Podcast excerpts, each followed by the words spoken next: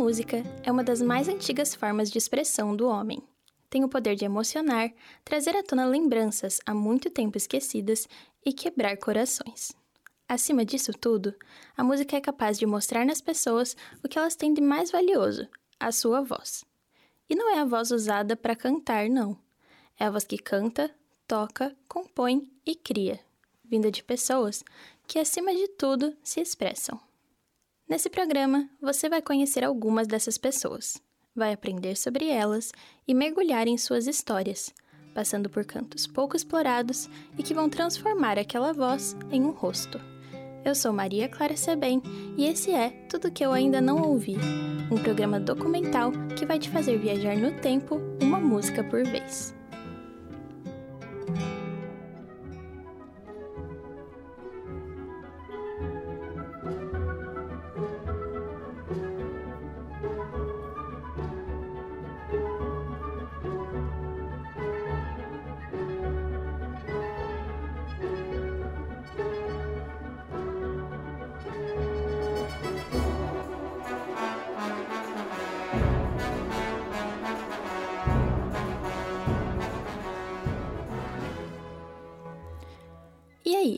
Aí, reconhece essa música?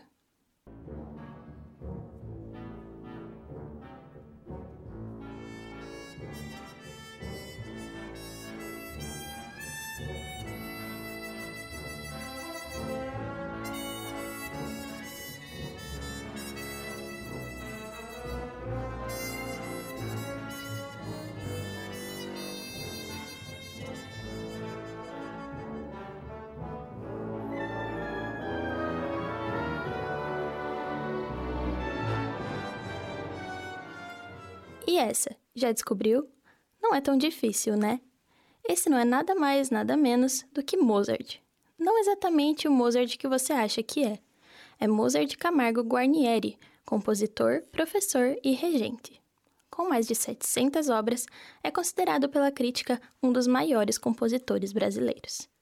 Mas é claro que nem todos conseguiram enxergar sua genialidade em sua época. Nesse episódio, vamos te mostrar o porquê disso.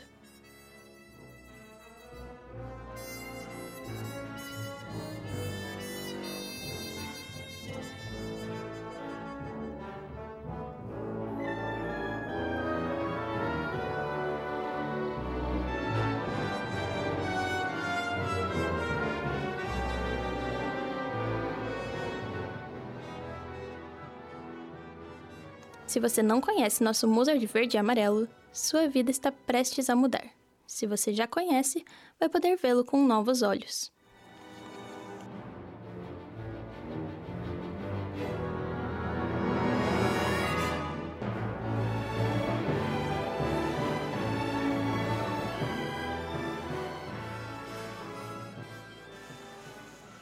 Primeiro de fevereiro de 1907, Tietê, interior de São Paulo. Mozart foi o nome escolhido por Jessia e Miguel, que coincidentemente eram músicos. Com um pai que tocava flauta e uma mãe que tocava piano, não demorou para que Guarnieri se interessasse por música.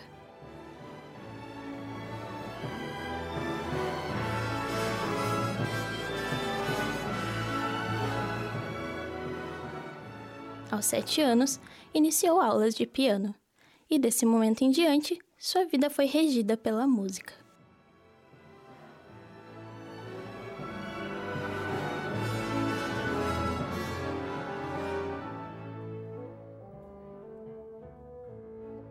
Guarnieri teve uma carreira promissora, que lhe rendeu o título de regente titular da Orquestra Sinfônica da USP e o prêmio Gabriela Mistral de maior compositor das Américas. Sua produção abrange uma ópera, seis sinfonias, peças para piano, concertos, entre muitos outros. Ele já era reconhecido, na época, como um dos maiores compositores brasileiros. Um fato sobre a carreira de Guarnieri é que ela foi diretamente influenciada pela relação dele com Mário de Andrade, escritor e folclorista. André Egg, que escreveu o livro A Formação de um Compositor Sinfônico, Camargo Guarnieri entre o modernismo, o americanismo e a boa vizinhança, explica um pouco mais sobre como foi essa amizade e como ela estava relacionada à estética musical utilizada na época. E ele via o Camargo Guarnieri como um compositor muito promissor, principalmente para aquilo que o Mário de Andrade defendia como sendo o projeto prioritário para o Brasil na época, que é a criação de uma música brasileira, uma música é, calcada em objetivos de identidade nacional. E ele via no Camargo Guarnieri alguém interessado em trilhar esse caminho e com muito potencial.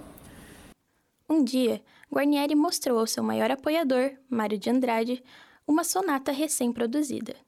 Mário devolveu o manuscrito com uma carta de várias páginas com críticas do começo ao fim. Os dois chegaram a um impasse. Um tempo depois, quando a peça foi tocada no Rio de Janeiro, Mário abraçou Guarnieri, admirado pela sonata, e comentou que a música de Guarnieri é difícil de ser compreendida apenas pela leitura e que, após ser ouvida, a impressão sobre ela pode mudar completamente. No geral, os manuscritos de Camargo receberam outras críticas similares.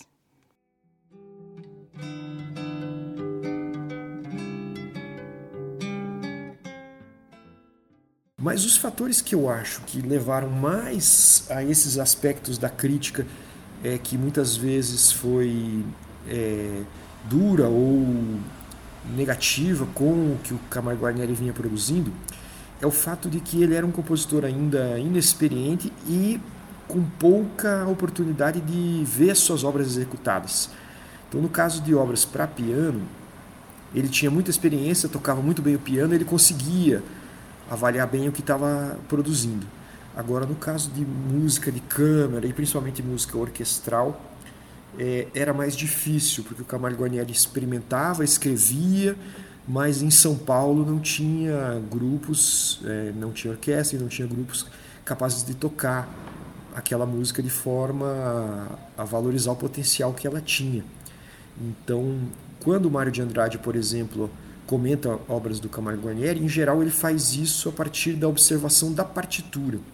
Então o próprio Mário de Andrade não tinha condições de avaliar plenamente, porque ele experimentava a música na partitura e tirava as conclusões. Mas se ele talvez ouvisse uma performance mais é, profissional, de alguém mais experiente com a linguagem estética modernista, ele tivesse uma outra impressão e foi, realmente foi o que aconteceu. Difícil, né, essa consolidação da carreira dele no início e como ele demorou muito a acreditar que ele era um compositor sinfônico, porque ele não podia ver as obras dele executadas, né? não tinha boas orquestras em São Paulo, só tinha orquestras amadoras ou semi-profissionais. É, e aí ele, quando ele consegue a oportunidade de ver as obras executadas, ele realmente se percebe como um compositor mesmo, com a formação completa. Né? Então acho que essa é uma questão bem importante. Acima de tudo, as dificuldades de ser um músico no Brasil se somam quando analisadas por um aspecto financeiro. Três meses antes de morrer, Guarnieri expressou seu descontentamento com o cenário musical brasileiro em entrevista com a Bandeirantes. A mim não tive, não componho. Sempre tive dificuldade, sempre, sempre tive dificuldade. A minha vida é uma luta. Eu não sei como é que eu sou, sou, sou, sou tão sem vergonha, tô com essa cara aqui. Vila Lobos, que eu considerei sempre um gênio, ele teve facilidades porque ele era amigo de Getúlio Vargas. E o Getúlio facilitou tudo. Vila viajou quanto tempo ele quis ir ao estrangeiro. Né? Foi a única coisa que eu sei. Por isso nunca mais soube que o governo brasileiro tivesse ajudado. Mas eu não, não ligo, sabe? Eu sou um homem que acredita em Deus exclusivamente. Só Deus. Porque se hoje em dia alguém perguntasse qual é a carreira que eu escolheria para a sua vida, jamais músico. Mas no Brasil a pior coisa que é o ser músico. É que isso dá rock. Não tem, o, o músico erudito não tem vez no Brasil. Não tem vez. Quer dizer, a minha vida tem sido um sofrimento contínuo até agora. Porque eu vivo em dificuldade. Eu criei a orquestra da USP. É? Eu vivo de ordenado da USP. Você acha que uma pode viver com família? Com filho, meu filho sofreu um desastre de, de, automóvel. Né? Vai fazer dois anos agora. Eu tenho, uma, eu tenho aqui quatro enfermeiros que tratam dele. Isso me custa 500 cruzeiros por semana. Não tínhamos problema. A vida é difícil. Agora estou dando aula mais. Parei. Mas eu, os maiores compositores brasileiros, todos foram meus. Aqui entraram os, todos os compositores. Rolô Lacerda, Marlos Nobre, todo esse pessoal. Eu nunca cobrei de aluno, né? Tive mais de 40 alunos. Nunca cobrei um tostão.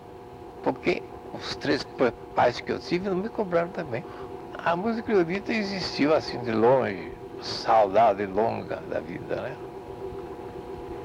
Ninguém escreve, porque no Brasil, olha, na verdade, é muito difícil ensinar composição.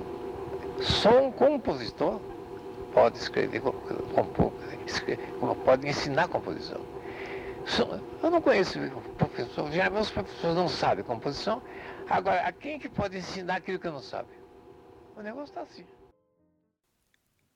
Mesmo sendo um dos compositores mais notórios de sua época, enfrentou dificuldades como artista no Brasil. Apesar disso, seu trabalho se tornou um marco na música brasileira. Adiciona aí na sua playlist. Conhecer novos artistas é sempre bom. Que tal conhecer mais um? Só que dessa vez você vai ouvir, salvar a música no Spotify e de quebra ainda vai poder assistir a um concerto. Esse é Ribeiro de Castro.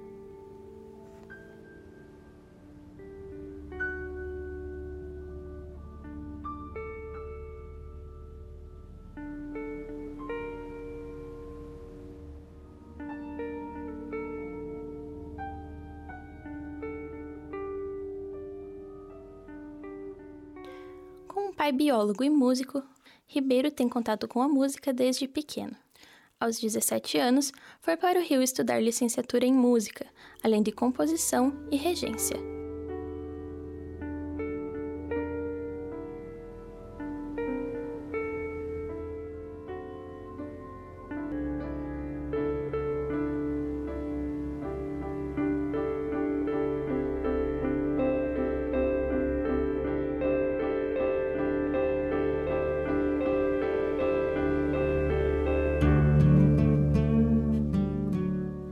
Os ensinamentos de Radiohead e Beethoven, o compositor observou sua música tomar um novo formato, um formato andrógeno que não se encaixa exatamente em nenhuma das caixinhas dos gêneros musicais.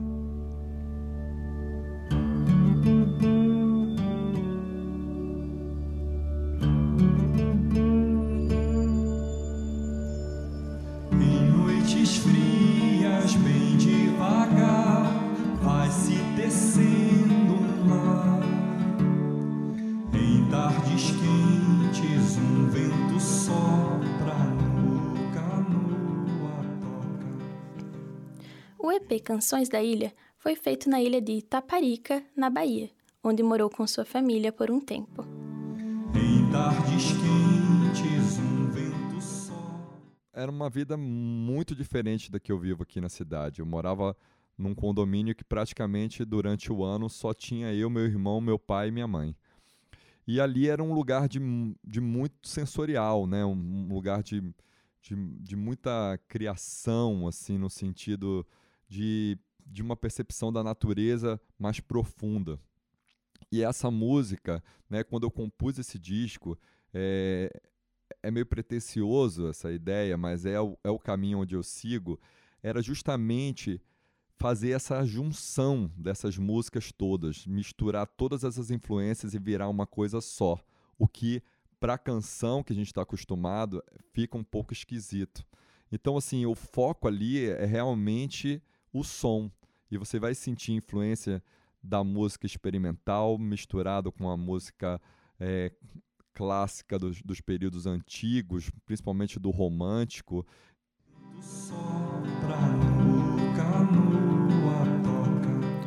Ribeiro trouxe influências de Pink Floyd e os Beatles, sempre buscando não só criar músicas, mas também criar uma atmosfera, uma imersão para os ouvintes.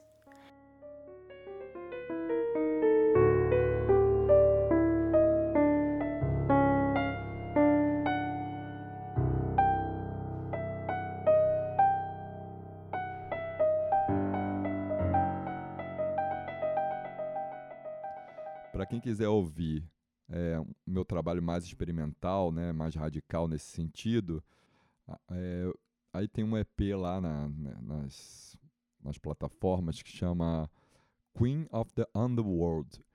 É, esse trabalho é baseado na mitologia grega né, do rapto de Perséfone. E é interessante né, que essa mitologia é o que explica as estações do ano. Né? Segundo a história, a Perséfone é raptada por, Ze por Hades e Deméter, a sua mãe, que é a, seria a deusa da agricultura, fica tão triste que todo o campo se seca e, e aí explica a ideia do inverno, né? E aí depois Zeus faz um acordo com Hades e em algum período do ano a Perséfone volta para a Terra e aí é o momento de alegria da primavera, da colheita. E aí muito interessante. Então é, é, essa obra é, é baseada nessa mitologia. E é isso. E eu estava muito influenciado por esses compositores é, mais radicais da experimentação.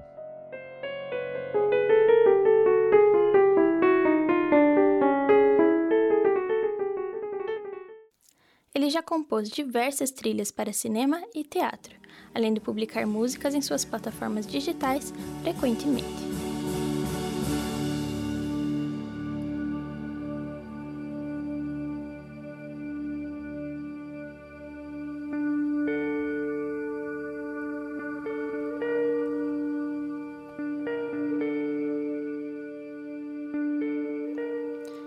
Esse é Ribeiro de Castro, que pode ser encontrado por esse nome nas plataformas de música.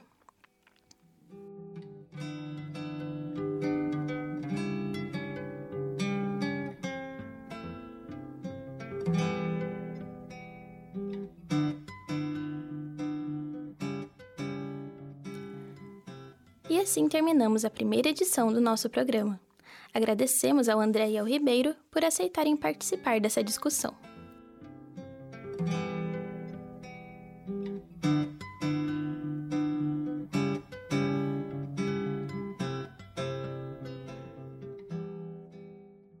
Esperamos você em 15 dias para falarmos de uma certa pianista que, acredite ou não, tem o sobrenome de Amaral. Até lá! Estou feliz porque eu também sou da sua companhia. Esse programa foi produzido como trabalho para a disciplina de Laboratório de Áudio e Rádio Jornalismo do curso de Jornalismo da Universidade Federal de Santa Catarina no segundo semestre de 2023. Roteiro, edição e apresentação por Maria Clara Sebem. Participação de André Egg e Ribeiro de Castro. As músicas utilizadas são Jorge de Capadócia, de Caetano Veloso, Dança Brasileira, de Camargo Guarnieri e Tardes Quentes, de Ribeiro de Castro. Técnica por Roque Bezerra e Peter Lobo. Orientação pelo professor Áureo Mafra de Moraes. Monitoria por Vinícius Graton. Rádio.UFSC. É rádio, é jornalismo, é música e ponto.